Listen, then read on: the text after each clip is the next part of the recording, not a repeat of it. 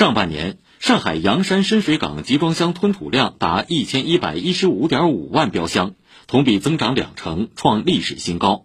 深水港的智慧码头优势及长三角区域部分集装箱弃路改水，是洋山港箱量增长的主要原因。洋山港联动接卸新模式正吸引越来越多长三角集装箱运输弃路改水。所谓联动接卸，是指将外地港口作为洋山港的货物接卸地和延伸地。这一模式解决了货物转关申报和二次运抵问题，实现进出口货物一次申报、一次查验、一次放行。